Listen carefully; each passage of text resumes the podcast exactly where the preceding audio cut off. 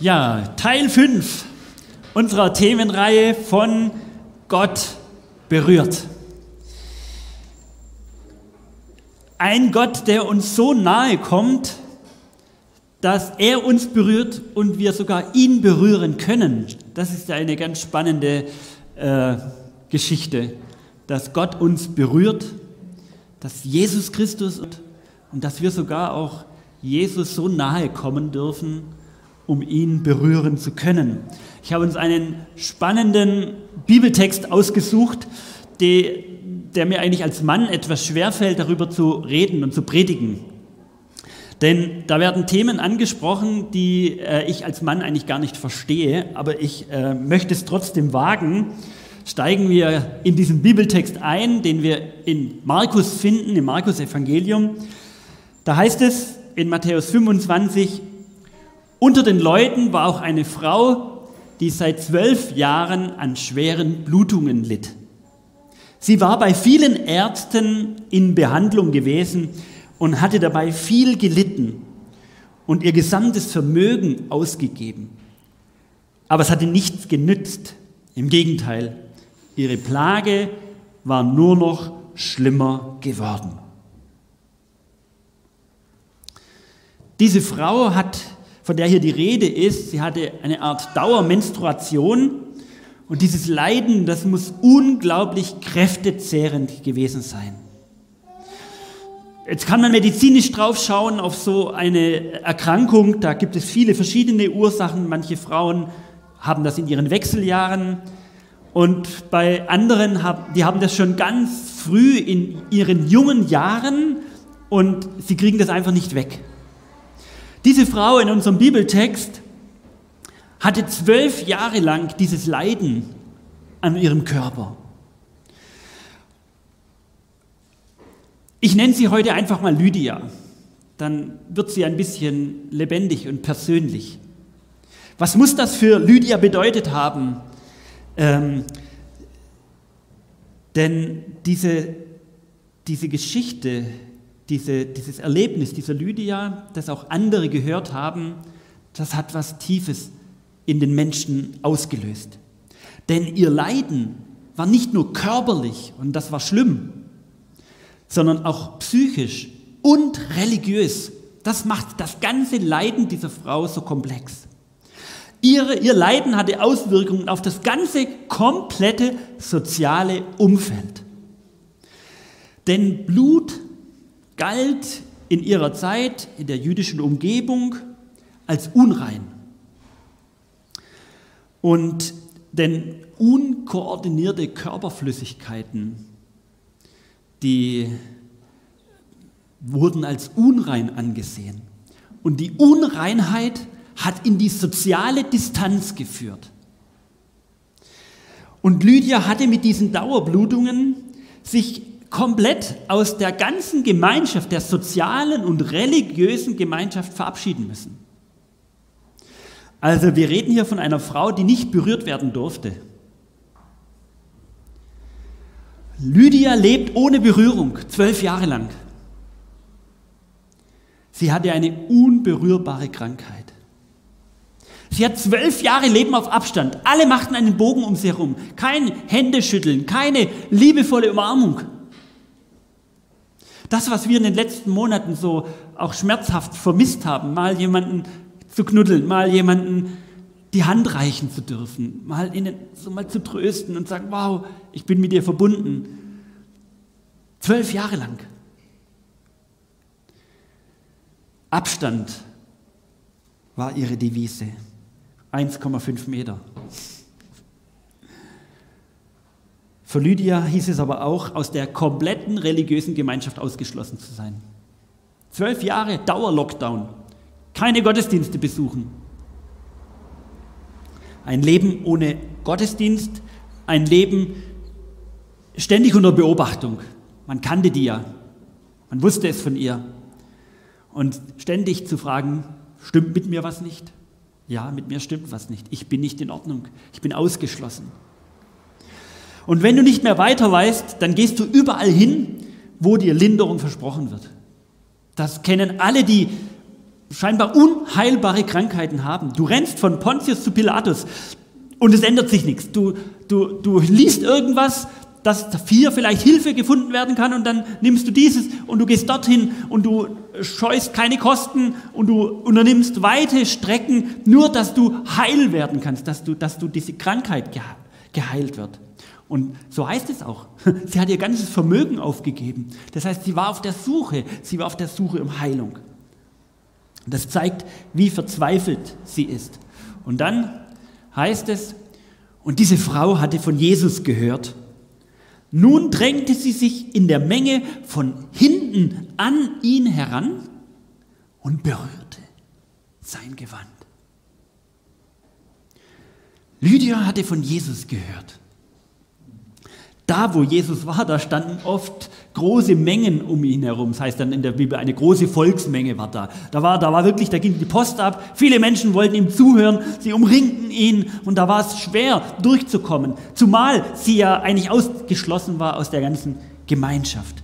Sie hat den Mut zusammengenommen und sich trotzdem in die, in, in die Menge, in die, in, die, in die Herrscharen der Menschen hineingeworfen. Sie wollte Jesus berühren auch wenn es nur sein Gewand war. Denn sie sagte zu sich, Vers 28, wenn ich auch nur sein Gewand berühre, werde ich gesund. Ich meine, diese Frau, die war von einem Quacksalber zum nächsten gegangen. Äh, sie hat ja Heilung gesucht. Sie hat überall ihr Geld hingeworfen. Sie wollte, sie wollte Heilung haben. Sie glaubte an alles letztlich, was irgendwas, was hilft. Und wir sehen in dieser Geschichte die Grenze zwischen Glaube und Aberglaube. Der Glaube dieser Frau war ja sehr nebulös. Sie dachte, ich muss nur ein Kleidungsstück berühren und dann werde ich gesund. Wir hören hier kein Bekenntnis zu Jesus Christus, der, wo sie gesagt hat, so ich muss zu Jesus, weil er mein Herr und mein Heiland ist. Wir hören hier keinen keine theologischen korrekten Überzeugungen, keine verfasste Religion, auch kein heiliger Ort, sodass sie gedacht haben, naja, wo liegen die Kranken, wo werden sie heil? Ich gehe an den Teich Bethesda oder weiß was ich wo sonst, ähm, wo man hinpilgert. Nein, Lydia will einfach die Heilkraft von diesem Jesus, von dem sie gehört hat, die will sie anzapfen. Seine ganzen magischen Kräfte, so wie es wohl in den vergangenen Jahren überall sie gesucht und erhofft hatte. Es ging ihr um diese Berührung des Gewandes. Das Spannende in der Geschichte ist, Jesus war das, Jesus kommentiert das überhaupt nicht. Scheinbar war es sogar okay. Ich habe im Laufe meiner Jahre als Pastor in der Seelsorge und mal so zwischen Tür und Angel ganz, ganz viel Zeugs gehört, sage ich mal so ein bisschen. Gewöhnliches und Verrücktes. Menschen erzählten von ganz außergewöhnlichen Erfahrungen, die ich nur mir anhören kann, die nicht in meiner Lebenswelt vorkamen und vorkommen. Und von Erscheinungen und von Visionen und Träumen und weiß das ich was. Holla die Waldfee, denke ich da mal. Wow, ist ja Wahnsinn, was der Menschen manchmal erzählen und was sie erleben. Ähm, und ich habe mich manchmal erwischt, wie ich das beurteile und wie ich das auch sofort mit meinem inneren theologischen äh, Konzept ähm, abprüfe und bewerte. Was ich nicht kenne, das kann nicht sein. Ich qualifiziere das Gehörte, ich will es verstehen, weil es ja außerhalb meiner eigenen Erfahrungswelt ist. Es fühlt sich fremd an und was fremd ist, macht Angst und manchmal lächelt man es dann so weg, manchmal belächelt man Dinge und manchmal denkt man sich einfach seine Sachen. Jesus ist ganz anders. Nichts von dem, wie wir oft reagieren. Also wirklich, wir sind schon ganz verrückte Haltungen begegnet. Ich möchte euch ein paar erzählen. Also, wo, wo ich so den, das Gefühl habe, dass, dass, dass das genau so eine Stelle ist, wo Glaube und Aberglaube einen fließenden Übergang hat. Also, da kommen Menschen, die bringen ihr, wollen ihr Kind zur Taufe bringen und sie sagen, ähm, ja, wir möchten, dass unser Kind besonders behütet und von Gott beschützt wird und darum bringen wir es zur Taufe. In Traugesprächen, bei Hochzeiten ähm, sagen wir, ich, hat mir jemand mal gesagt, wir kommen und möchten uns trauen lassen, wir möchten den kirchlichen Segen, damit wir fruchtbar werden, damit wir viele Kinder bekommen können. Jemand anderes sagt, ich solle für ihn beten, er möchte im Lotto gewinnen. Ähm, jemand anderes hat gesagt, er will Mitglied werden in der evangelisch-methodistischen Kirche, weil da muss er keine Kirchensteuer mehr bezahlen. Und dann kann er das eingesparte Geld dieser Gemeinde geben und, äh, und er hofft sich dadurch Gesundheit zu bekommen. Und dann sitzen dir solche Menschen gegenüber und du sprichst darüber. Und ich könnte euch wirklich, ich könnte euch jetzt noch viele solche Dinge erzählen, solche Vorstellungen. Da hätte ich jedes Mal sagen können, hey, mein aufgeklärtes Hirn sagt mir was anderes. Es gibt keinen Unterschied in der Sterblichkeitsrate von Getauften und Nicht-Getauften. Kenne ich zumindest keine Statistik. Die Scheidungsrate von kirchlich Getrauten ist zumindest ähnlich wie die von rein Standesamtlichen. Menschen kommen mit einer Mischung von Glaube, Überzeugungen und Aberglaube zu einem, und jetzt muss man aussortieren. Ganz am Ende wird Jesus sagen, dein Glaube hat dir geholfen. Dein Glaube hat dir geholfen. Dein Glaube hat nämlich dich zu mich geführt. Zwar über Umwege. Hey, wie viel, wie viel, wo hat sie überall schon Hilfe gesucht in ihrem Leben? Und wie viel Geld hat sie ausgegeben? Aber ihr Glaube, dass es da Hilfe gibt irgendwo auf dieser Welt, hat sie zu Jesus geführt. Und dieser Glaube hat ihr geholfen. Hätte sie keinen Glauben gehabt, hätte sie sich aufgegeben, wäre sie nicht bei Jesus gelandet. Eine verrückte Geschichte.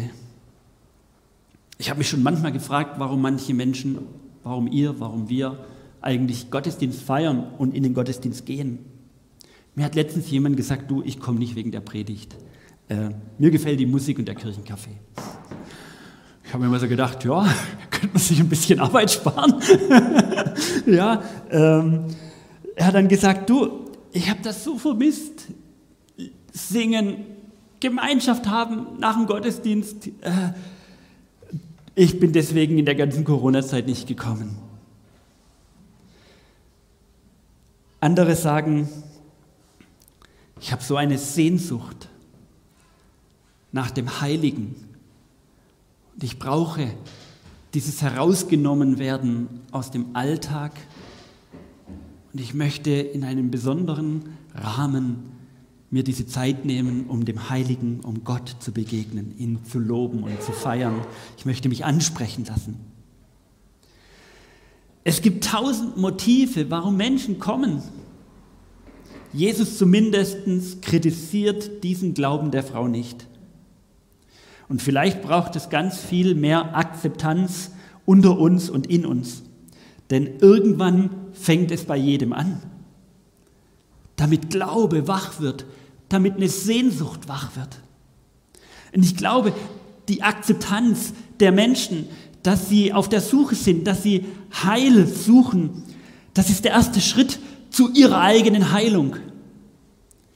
Ich verhafte dich eben nicht an deine Makel. Ähm, ich schmier dir nicht deine Defizite aufs Butterbrot und sage, hey, aber das ist theologisch nicht korrekt. Also das geht gar nicht. Also wenn du hier bei uns was suchen willst, dann musst du erstmal ganz anders ticken. Dann äh, so, also dann, dann sortierst du aus. Dann musst du in ein Korsett passen. Ich will dich nicht von meinem Glauben überzeugen und trotzdem macht mir vielleicht deine Art des Glaubens Angst. Ich denke nicht, ich decke nicht deinen fehlgeleiteten Glauben auf. Ich muss dich auch nicht theologisch korrigieren. Nein, ich will dich kennenlernen. Erzähl mir von dir. Erzähl mir, wie, wie ist deine Geschichte? Was, wonach sehnst du dich? Ich möchte deine Sehnsucht entdecken und ich erzähle dir von meiner Sehnsucht. Wo schlägt dein Herz? Wie sehen deine Antworten auf die großen Fragen des Lebens und in deiner Situation im Speziellen aus? All das ist die erste Stufe des Glaubens und es ist Glaube. Kannst du Menschen das echte Gefühl vermitteln, das, was du mitbringst, ist okay? Teilen wir es miteinander. Ich will dich kennenlernen.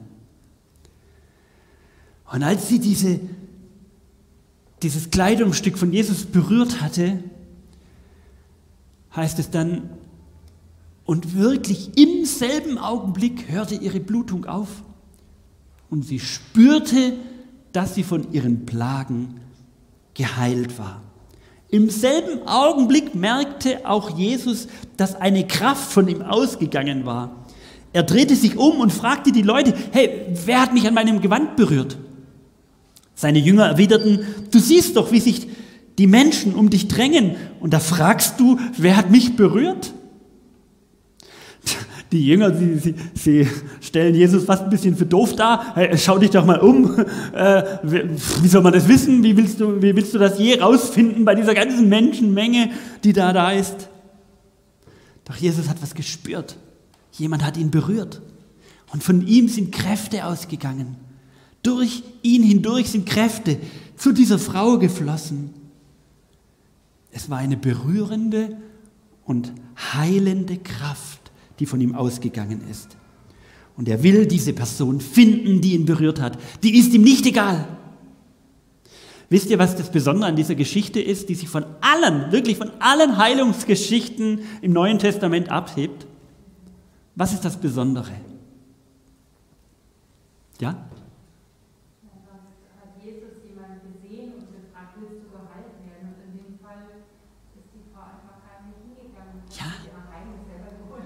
Die einzigste Geschichte. Genau. Wo nicht Jesus sich willentlich entscheidet, zu einem Menschen hinzugehen und sagen, jetzt, den suche ich, den sehe ich jetzt und den will ich heilen. Die einzigste Geschichte, wo eine Heilung von ihm zu einer Frau in dem Fall fließt, die selber die Heilung sucht. Und dann heißt es, Sie hat gespürt, dass sie ganz, dass sie heil wurde. Im Augenblick. Hast du dich mal gefragt, was ist denn da abgegangen? Was ist denn da passiert, dass sie das sofort gespürt hat? Sogleich wurde sie, sich, wurde sie gesund. Wie muss man sich das vorstellen? Und ich glaube, wenn du, eine, wenn du eine religiöse Erfahrung machst mit Jesus, dann weißt du, dass du sie gemacht hast. Dann weißt du, dass du sie jetzt gemacht hast. So einfach ist das. Mir hat vor kurzem jemand erzählt, seitdem ich in diese Gemeinde gehe, bin ich ein veränderter Mensch. Woher weißt du das? Erklär es mir. Wenn du das erlebst, dann weißt du es. Lydia hat Jesus berührt und wurde zugleich im Innersten berührt.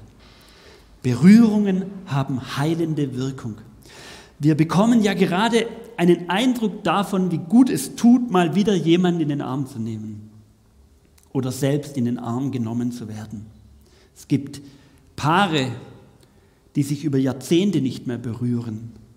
Das geht unter die Haut, weil man das Leid erahnen kann, die Haut ist das sensibelste Organ. Es reicht ein Millimeter, ein kleiner Dorn, und du spürst ihn und du merkst ihn. Und dann gibt es Erfahrungen, die sogar unter die Haut gehen. Immer wenn Menschen mir von schweren Zeiten erzählen, wie sie mit Gottes Hilfe ihren Mut nicht verloren haben, und ich höre das und ich kenne diese Geschichten, und dann geht mir das unter die Haut. Ich sitze am Tisch von zwei alt gewordenen Menschen. Nichts geht mehr. Nichts geht mehr so, wie es gegangen ist. Aber der Glaube, das Vertrauen zu Gott ist da, ist lebendiger als je zuvor. Das geht mir unter die Haut. Ich zeichne jemanden ein, ein Kreuz mit einem Öl auf die Stirn und auf die Hände bei einer Segnung und bei einer Salbung. Und dann spürst du, wie eine Träne oder du siehst, wie eine Träne aus den Augen kullert und du merkst, dieser Mensch wurde gerade von diesem Bibelwort berührt. Es ist unter die Haut gegangen. Die Haut ist das wichtigste Sinnesorgan. Die anderen Sinne hängen mit der Haut zusammen. Wir schmecken durch die Schleimhaut.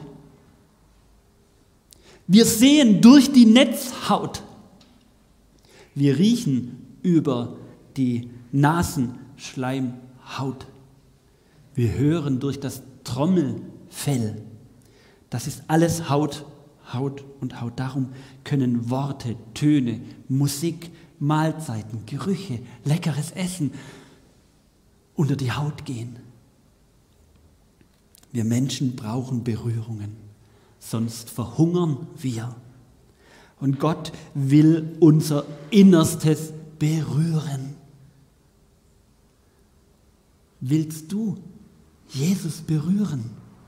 Willst du Gott so nahe kommen und ihn auch mit seiner Kraft anrühren, dass seine Kraft von ihm zu dir hinfließt?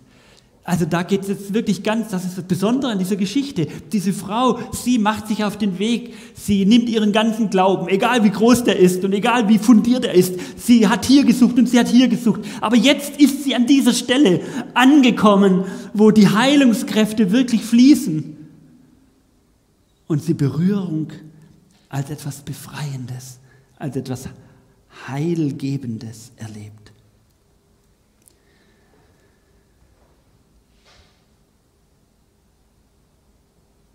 Jesus fragt diese Frau oder er sucht diese Frau, wer hat mich berührt? Weil er in Kontakt treten wollte mit dieser Frau. Es reicht nicht einfach, ich bin gesund und ich gehe auf und davon. Die ganzen Heilungsgeschichten in der, im Neuen Testament, sie sind in der Regel eine Heilungen fast zum Mittel zum Zweck. Der eigentliche Zweck ist die Beziehung zu Gott, die über die Heilung zustande kommt.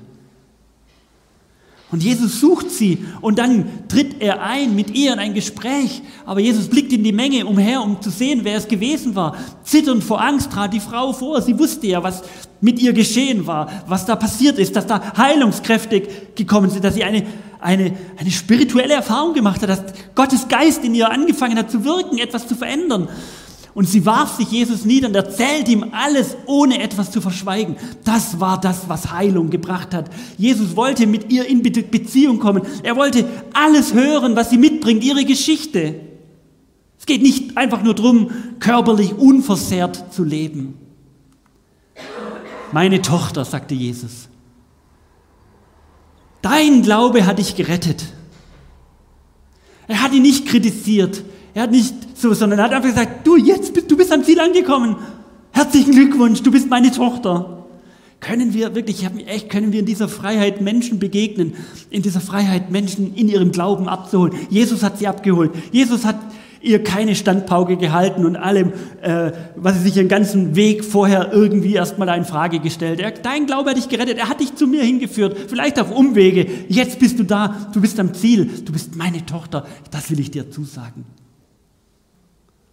Du bist von deinem Leiden geheilt. Du kannst jetzt im Frieden gehen. Nicht, du kannst jetzt einfach so weitergehen. Nein, Frieden ist eingezogen. Ich möchte dich einladen, lass dich von Gott in deinem Innersten berühren. Führen, leiten und korrigieren. Überall, wo Gott mit dir ganz nahe kommt, verändert er deine, dein Leben. Er verändert deine Sinnesorgane, die Gaben und Fähigkeiten, einander sogar zu berühren und selber zum, zu Berührten und zum Berührten zu werden. Denn nur wenn du selber berührt bist, kannst du auch andere berühren. Gott war durch Jesus Christus so eine Einheit, dass Jesus andere mit Gott in Berührung bringen konnte, weil er mit Gott in Verbindung war. Und ich möchte euch einladen, heute feiern wir Abendmahl, ihr Lieben. Ähm, einladen, sich innerlich auszustrecken, Herr, berühre mich. Du kommst mir im Brot des Lebens so nahe. In diesem Kelch des Lebens so nahe, sogar in mich. Erfülle mich. Berühre mich, damit ich als berührter Mann, als berührte Frau in diese Welt gehe und ich auf den Glauben der Menschen treffen kann. Was für eine spannende Woche steht vor euch. Und jetzt möchten wir Empfangende sein. Wir singen ein Lied und dann lade ich euch zum Abendmahl ein. Nur den Saum deiner